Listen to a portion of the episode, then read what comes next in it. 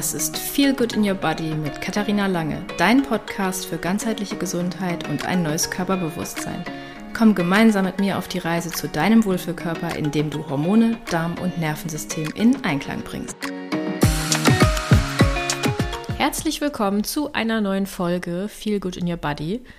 Heute gibt es eine Folge, die ihr euch gewünscht habt, beziehungsweise ein Thema, was euch interessiert. Ich habe nämlich auf Instagram gefragt, was denn als nächstes mal drankommen darf. Ich habe da nämlich einen Channel und dort veröffentliche ich immer die neuesten Folgen und da mache ich dann auch hin und wieder mal Umfragen. Und ich hatte jetzt die letzte Zeit das Bedürfnis, mal ein bisschen persönlicher zu werden und ein bisschen mehr von mir preiszugeben und auch ein bisschen mehr so von mir zu erzählen. Und da war euer Wunsch jetzt, dass die erste Folge sein wird, meine größten Stressoren, Then versus Now. Und bevor ich da jetzt tief einsteige in meine Stressoren, erstmal kurz, was ist ein Stressor überhaupt? Also ein Stressor ist ähm, etwas, ein Reiz im Prinzip, der in dir eine Stressreaktion auslöst. Und es gibt unendlich viele Stressoren. Ähm, wichtig ist aber dabei zu unterscheiden, ob man sich der Stressoren bewusst ist oder ob die noch unbewusst sind. Wenn die bewusst sind, dann ja, weißt du das zum Beispiel, wenn du zum Beispiel die Situation, du musst eine Rede halten ähm, und das ist für dich krass stressig, dann weißt du, okay, äh, vor Menschen zu sprechen ist definitiv ein Stressor für mich. Vor allen Dingen auch, wenn du dann direkt darauf ähm, ja, reagierst, entweder indem du sowas direkt abwimmelst und sagst, nee, nee, nee, kann ich auf gar keinen Fall machen, oder indem du auch körperlich darauf reagierst. Es gibt ja auch die ähm, Menschen, die dann mit Durchfall oder sowas reagieren, wenn sie merken, okay, oh, ich bin krass gestresst. Ähm, oder die ist das auch total klar, dass du gestresst bist, weil du zum Beispiel vor einer Prüfungssituation stehst oder so. Das sind dann eben diese bewussten Stressoren. Es gibt aber auch unbewusste Stressoren und die können ganz tief in dir verwurzelt sein. Das können Ängste sein, das können Erinnerungen sein, das können Glaubenssätze sein, von denen du gar nicht so mitbekommst, dass die in dir arbeiten die ganze Zeit. Und gerade auch diese emotionalen Stressoren, die können eben auch zu körperlichen Symptomen führen, Kopfschmerzen, Verdauungsproblemen.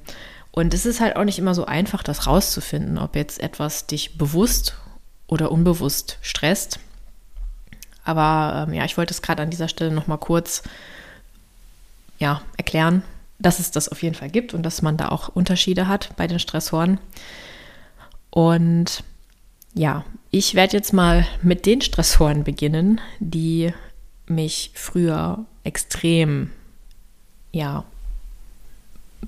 beeinflusst haben. Und ich werde auch dazu sagen, ob das für mich ein bewusster Stressor war oder ein unbewusster in dem Moment. Also, ich glaube, mein aller, aller, allergrößter Stressor war mein alter Job. Darüber könnte ich eine komplette Folge machen. Ähm, ich, also ich muss auch gestehen, da war jetzt nicht alles Kacke. Also ich habe da auch gute Erfahrungen gesammelt. Ich durfte da richtig schöne Reisen machen und habe tolle Leute kennengelernt.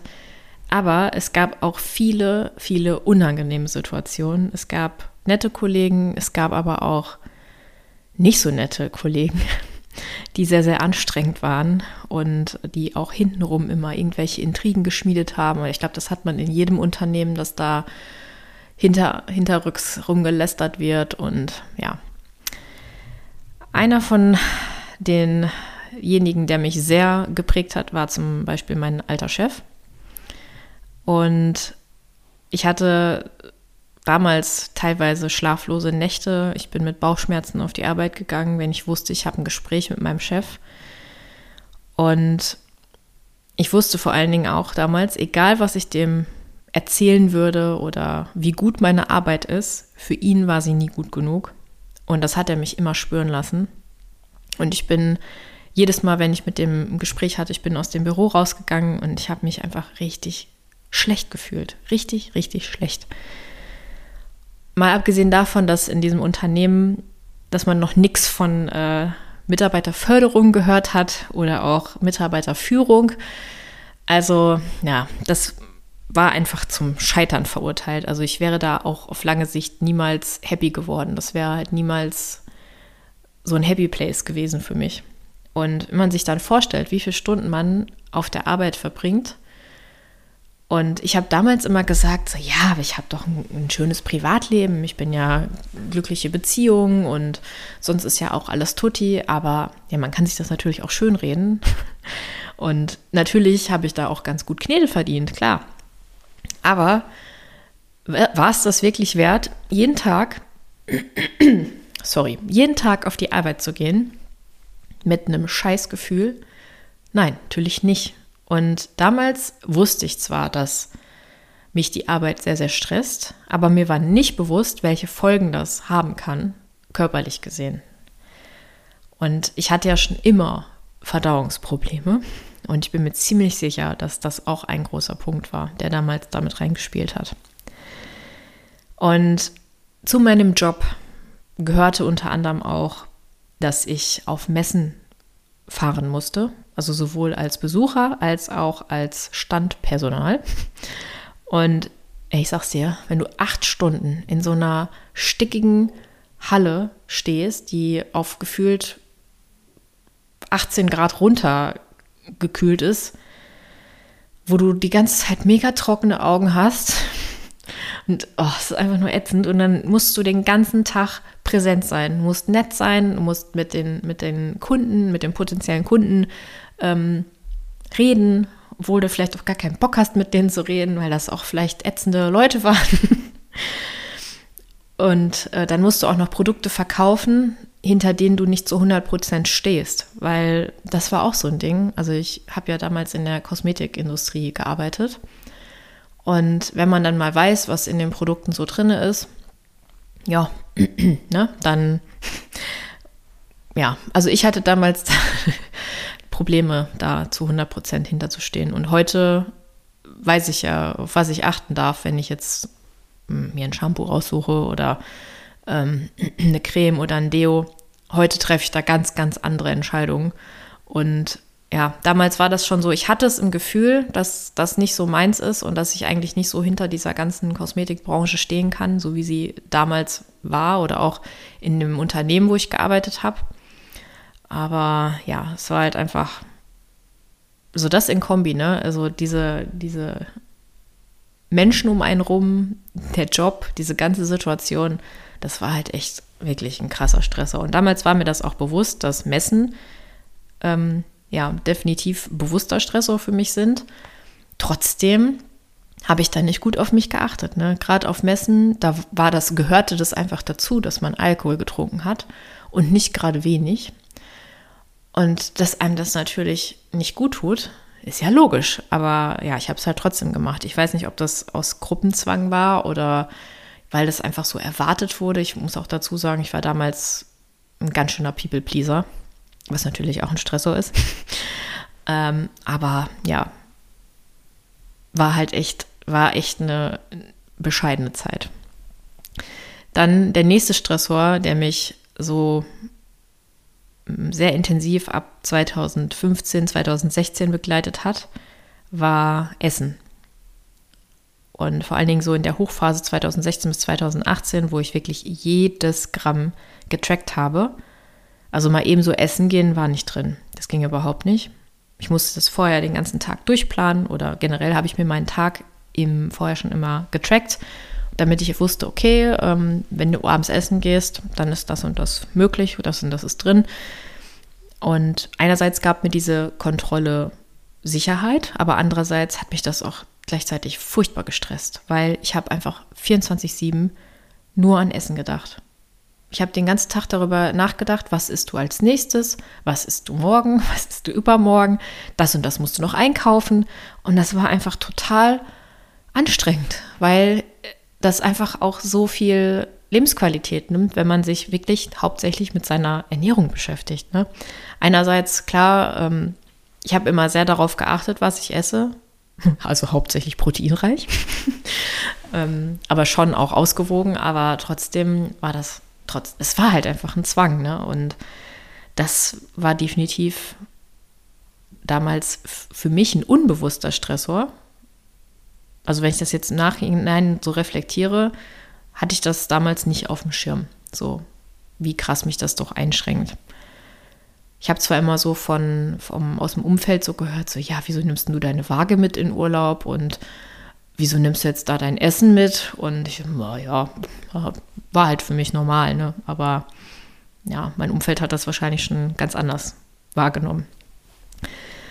Dann, äh, was auch zum, zur Ernährung gehört, war, oder beziehungsweise ähm, ja, diesen gleichen Lifestyle war bei mir krasser Koffeinkonsum. Auch vor allen Dingen noch, als ich angestellt war, da habe ich locker vier bis fünf Tassen am Tag getrunken. Vor allen Dingen auch, wenn irgendwelche Workshops waren oder wenn irgendwelche Events in der Firma waren. Dann habe ich so viel Kaffee getrunken, dass meine Hände sogar zittrig wurden und ich auch so das Gefühl habe, mein Herz rast. Und obwohl ich das gemerkt habe, habe ich trotzdem weitergemacht. Also ich habe dann trotzdem noch eine Tasse getrunken und gerne dann auch in Kombination. Also wenn man sich so vorstellt, man hat den ganzen Tag über Workshops gehalten und abends musste man dann eben mit ähm, Kollegen essen gehen, dass man dann erst natürlich sich den ganzen Tag mit Koffein zugeballert hat und dann abends mit Alkohol. Beste Kombi. Damals war mir das aber auch nicht wirklich bewusst, welche Auswirkungen das hat, gerade so für die Leber und für die Entgiftung und für die hormonelle Balance. Davon brauche ich mal gar nicht reden. Aber ja, also das, dass ich, also dass ich das schon körperlich so gespürt habe, dass da was nicht stimmen kann bei diesem Konsum an Kaffee und auch Alkohol. Ich frage mich da manchmal, wie blind ich eigentlich gewesen bin, dass ich das nicht also, dass ich daraus keine Konsequenzen gezogen habe. Ne? Also, ich habe einfach weitergemacht, weil das für mich normal war. Und das geht ja echt vielen so, ne? die, das, die das vielleicht auch machen. ja. Weiter ging es dann. Ähm, also, das war jetzt so meine. Wobei, jetzt hatte ich ja gerade schon das Thema Alkohol angesprochen. Kann ich auch gerade noch weiter ausführen. Und zwar war ich früher, also auch so 2000. 15, 16, 17 fast jedes Wochenende betrunken und war da auch noch stolz drauf. Also ich habe dann immer gesagt so, ja, hallo, ich bin die Kati und ich bin stark am Glas. Und sorry, also wer, wer stolz auf seinen Alkoholkonsum ist, da muss ich jetzt nichts zu sagen. Äh, aber das vor allen Dingen ist das auch so ein Widerspruch, weil ich war ja trotzdem sehr, sehr sportlich. Dazu komme ich aber gleich noch. Ich habe, wir haben ja relativ viel trainiert, trotzdem jedes Wochenende Alkohol getrunken. Ist so schon so ein leichter Widerspruch in sich, ne? Aber lag vielleicht auch am äh, Freundeskreis damals, der ähm, da einfach generell auch nicht abgeneigt war, ne? Alkohol zu trinken. Und ja, es kommt auch natürlich immer darauf an, mit wem du dich umgibst. Ja, also mittlerweile trinke ich keinen Alkohol mehr. Nur zu ganz besonderen Anlässen, wie jetzt zum Beispiel vor kurzem, als mein Bruder geheiratet hat. Da habe ich dann auch mal Alkohol getrunken, aber ich gehe da jetzt mittlerweile ganz anders um. Ganz anders. Also ähm, ich trinke das viel bewusster. Ich suche mir dann auch ein Getränk aus, was ich wirklich gerne trinke. Und mittlerweile ist das auch so beim Wein zum Beispiel. Nach einem Glas schmeckt mir, also mehr als ein Glas schmeckt mir schon gar nicht mehr. Ne? Wenn ich das dann trinke, dann denke ich schon so, oh ne, ja. Da bin ich aber auch eigentlich ganz froh, dass mein Körper sich das mittlerweile ähm, oder dass mein Körper mir das mittlerweile so zeigen kann und ich das auch wahrnehme, dass ein Glas reicht. Ja, dann äh, komme ich nochmal zum Training, was damals auch ein krasser Stressor war. Habe ich natürlich auch nicht so wahrgenommen. Ich habe früher mindestens 90 Minuten am Tag, sechs Tage die Woche trainiert. Regeneration? Hm. Mobility? Hm. Braucht man das? Ja, braucht man schon. Und gerade auch die Kombination aus meinem Training und meinem Essverhalten, dem Alkoholkonsum, dem Koffeinkonsum und mein stressiger Job, wo ich mir wirklich, also der mich wirklich fertig gemacht hat. Im Nachhinein denke ich mir so, wie krass hat mein Körper das kompensiert. Also klar hatte ich Verdauungsprobleme, aber ich hatte zum Beispiel niemals einen unregelmäßigen Zyklus oder so, weil das sehe ich halt auch ganz oft bei meinen Kundinnen, dass der Zyklus da sehr empfindlich reagiert, gerade wenn da sehr, sehr viele Stressoren ähm, einwirken. Aber das hatte ich zum Beispiel nie. Ich hatte immer einen regelmäßigen Zyklus. Was ich hatte, war, war halt eine sehr schmerzhafte Periode. Und die Tage davor waren auch nicht immer so ein Zuckerschlecken. Also ich hatte schon sehr mit PMS zu tun und habe mich dann immer gefragt, wieso eigentlich? Ich verstehe gar nicht warum.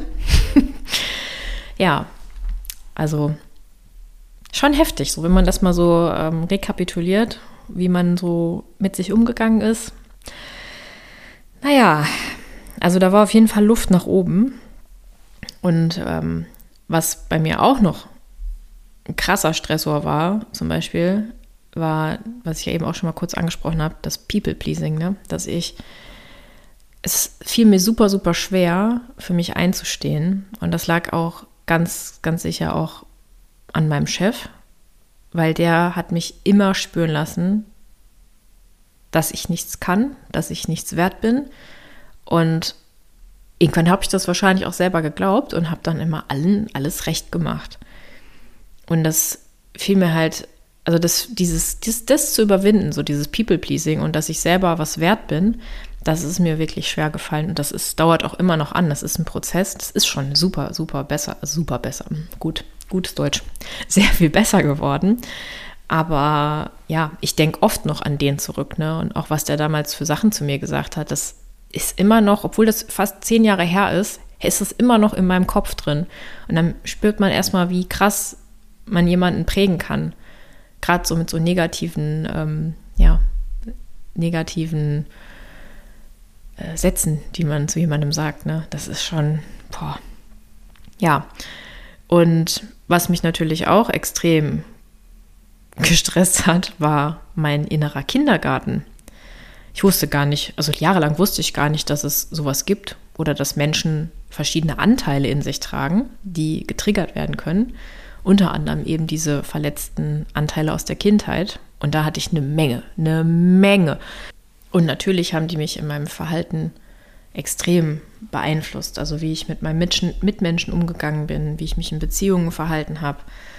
Und ja, das ist erst besser geworden, als ich mich damit beschäftigt habe, als ich angefangen habe, diese Anteile zu sehen und ihnen quasi auch das zu geben, was sie damals gebraucht hätten.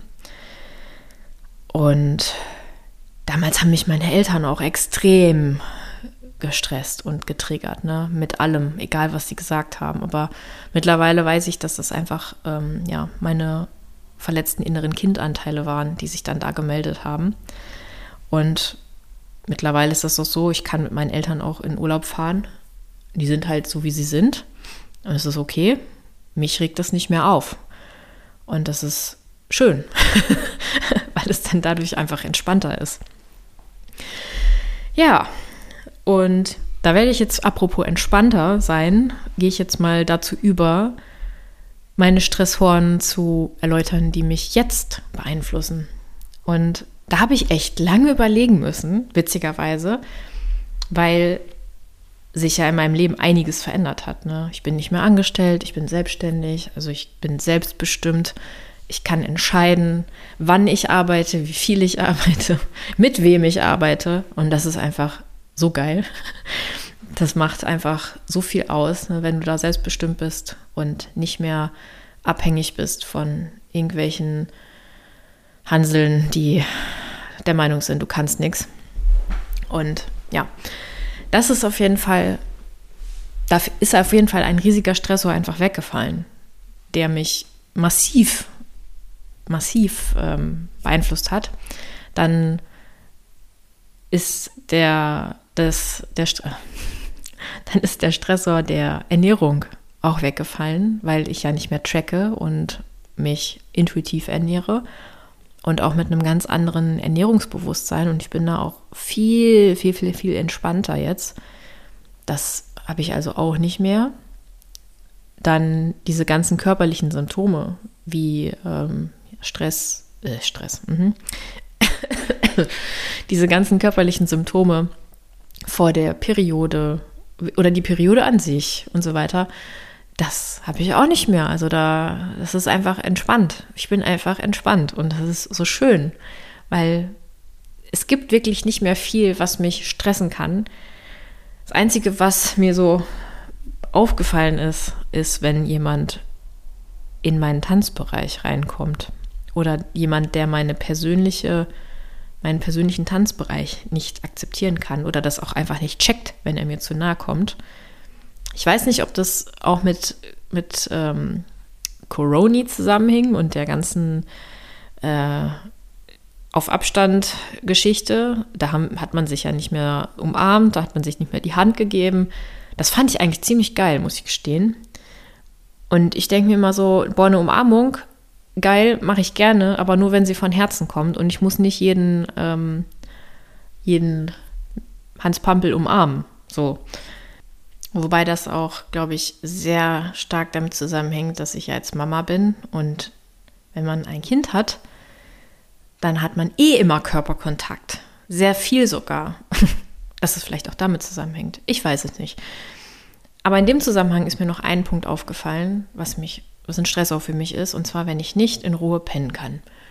Und wenn jemand neben mir schnarcht oder redet oder sich ungewöhnlich oft bewegt, das ist ein Stressor. weil mein Schlaf ist mir sehr, sehr wichtig, weil ich einfach weiß, dass qualitativ hochwertiger Schlaf super wichtig ist. Ja, das war's. Das mehr fällt mir jetzt gerade nicht ein. Vielleicht mache ich noch mal eine Folge mit meinem Mann, weil der ähm, dem würden bestimmt noch Sachen einfallen, aber mir fällt jetzt ad hoc nichts mehr ein. Das ähm, haben wir sowieso geplant, dass wir demnächst mal eine Folge zusammen machen.